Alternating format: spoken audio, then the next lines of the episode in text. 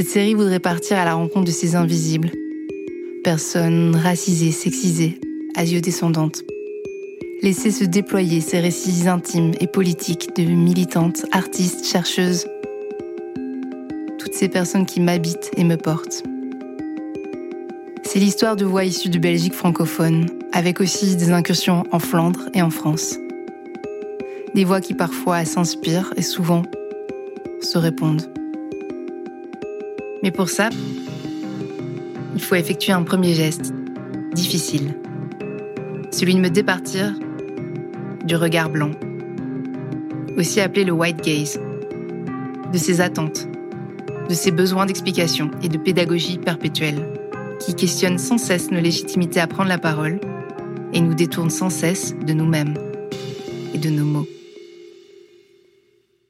Je vous parle ici de ce qui n'existe pas, une série documentaire autour de l'asioféminisme et du racisme anti-asiatique en Belgique. À retrouver très bientôt sur vos plateformes d'écoute de podcast et à suivre sur le compte Instagram Asiofeminism Now.